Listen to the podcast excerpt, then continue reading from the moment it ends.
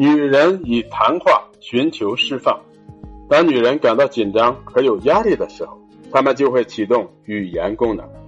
她们可以向朋友讲述几个小时，反复叙述事件的细节，她现在面临的问题、过去的问题、将来的问题、潜在的问题等所有等待解决的问题。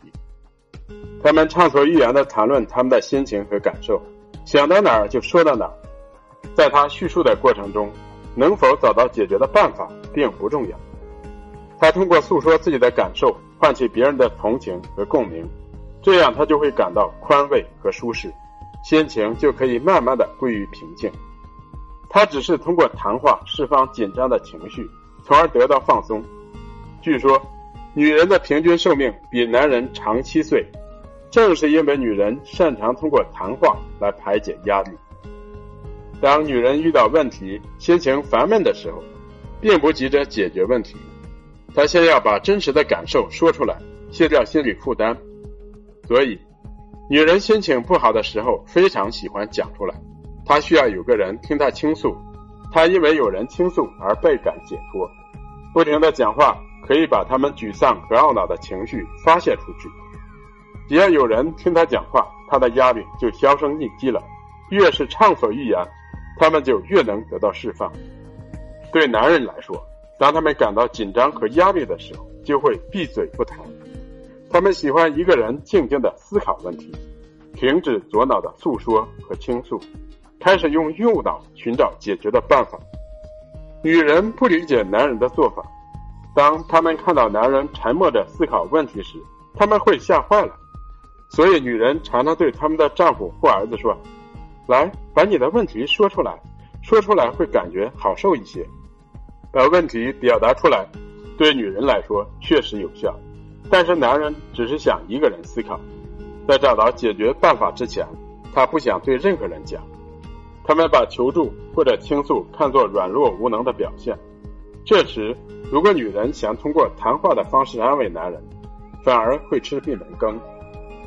当女人想释放消极情绪的时候，在情感上，他们想到自己，也想到别人。他们在谈论自己的问题的时候，会涉及到亲戚、朋友以及同事。他们毫无拘束地谈论所有人的问题，这样可以让不良的情绪尽快得到缓解。谈论一个问题之后，他们会接着再谈论别的问题。这些问题的主题都不需要有任何的次序。在逻辑上也似乎毫无关联。只要他觉得还是不被理解，为了忘记自己的痛苦，他可能会情绪化的陷入其他问题中。他还会去想其他将来可能会发生的问题，而变得杞人忧天。比如，我在工作上没有得到应有的报酬，老板越来越苛刻了，姑妈越来越令人讨厌，我们的房子不够大，这个月账户又超支了。这个句结语为何下个不停？女人可能通过这些话来表达她的烦恼、失望和挫折。只要女人能够摆脱消极情绪的困扰，她们就会想起男人做过的很多好事。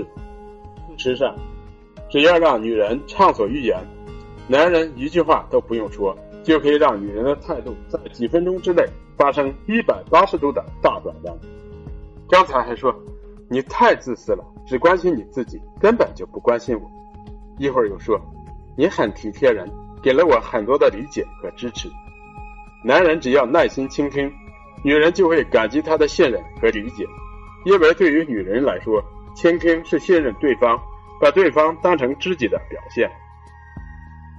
如果男人能够适时的传递一些普微的信息，诱导他们多说话，就能达到更好的效果。